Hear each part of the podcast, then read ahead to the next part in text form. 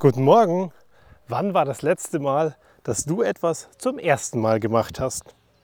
Denk mal drüber nach. Also, wir sind gerade mit dem Fahrrad in den Kindergarten gefahren. Ja, klar, nichts, was ich zum ersten Mal gemacht habe. Ich meine, zumal wir ja auch noch die Große haben. Und die Große ist ja schon ein paar Mal mit dem Fahrrad in den Kindergarten gefahren. Oder auch mit dem Catcar. Aber dass die mittlere das gemacht hat und die große und die kleine mit dabei war hinten drauf, das hatten wir noch nie.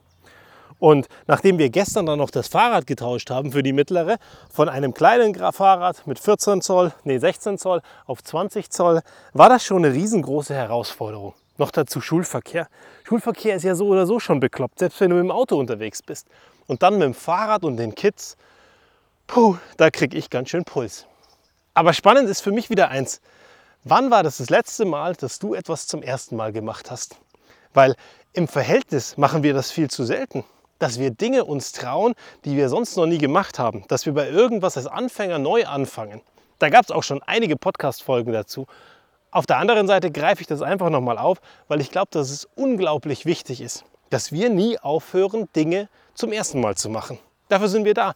Zu mir sage ich immer, also zu unserer Großen, Hey Mia, leider hast du dir so einen Planeten ausgesucht, wo man am Anfang richtig, richtig scheiße ist, wenn man Dinge macht und über die Zeit besser wird. Und irgendwann richtig, richtig gut ist oder sogar richtig perfekt ist. Herausragend, großartig, besser als die anderen. Wobei das eigentlich für mich nie eine Rolle spielt. Mir ist nicht wichtig, dass ich besser bin als die anderen, sondern ich möchte großartig sein.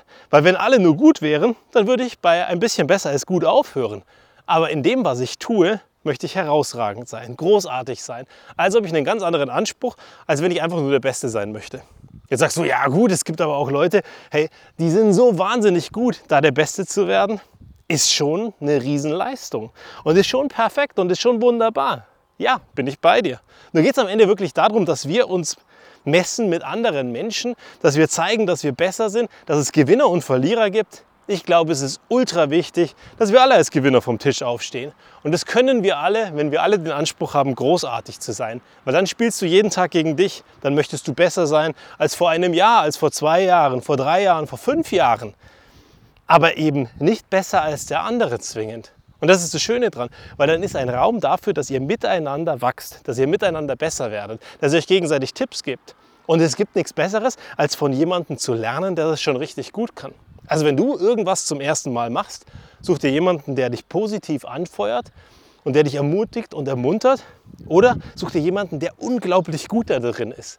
Weil wenn der unglaublich gut da drinnen ist, dann kann der eine richtige Inspirationsquelle sein und du kannst viel schneller lernen. Du bist viel schneller auf einem Niveau, das schon richtig gut ist, weil du von jemandem lernst, der unglaublich gut ist. Wenn du von jemandem lernst, der okay ist, kannst du sicherlich auch was lernen. Und wenn du von jemandem lernst, der unglaublich schlecht da drin ist, kannst du ganz gut lernen, wie man es nicht machen sollte. Aber grundsätzlich macht der Weg natürlich viel mehr Spaß, wenn man den gemeinsam beschreitet.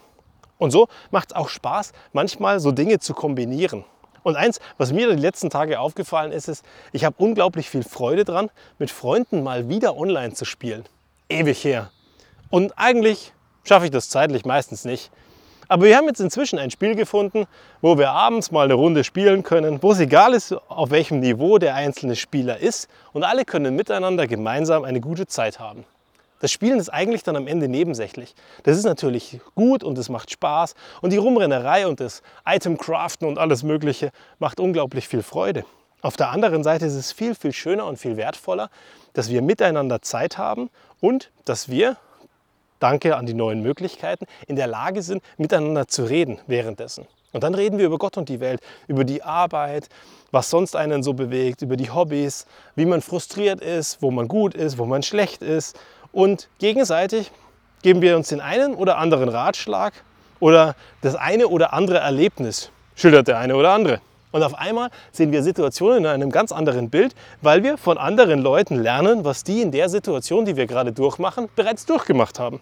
Und dann, wenn wir zuhören und wenn wir uns das annehmen, dann müssen wir die Dinge gar nicht selber nochmal als Fehler machen. Klar, oft ist es schwer, Ratschläge von außen anzunehmen. Und wie es ja auch so schön heißt, ein Ratschlag ist auch ein Schlag. Und Schläge sind nie was Gutes. Ja, aber genauso wie es mit der Erziehung heißt, dass wir eben nicht erziehen, weil erziehen ist ziehen, sondern dass wir begleiten, begleiten wir uns gegenseitig in verschiedenen Situationen.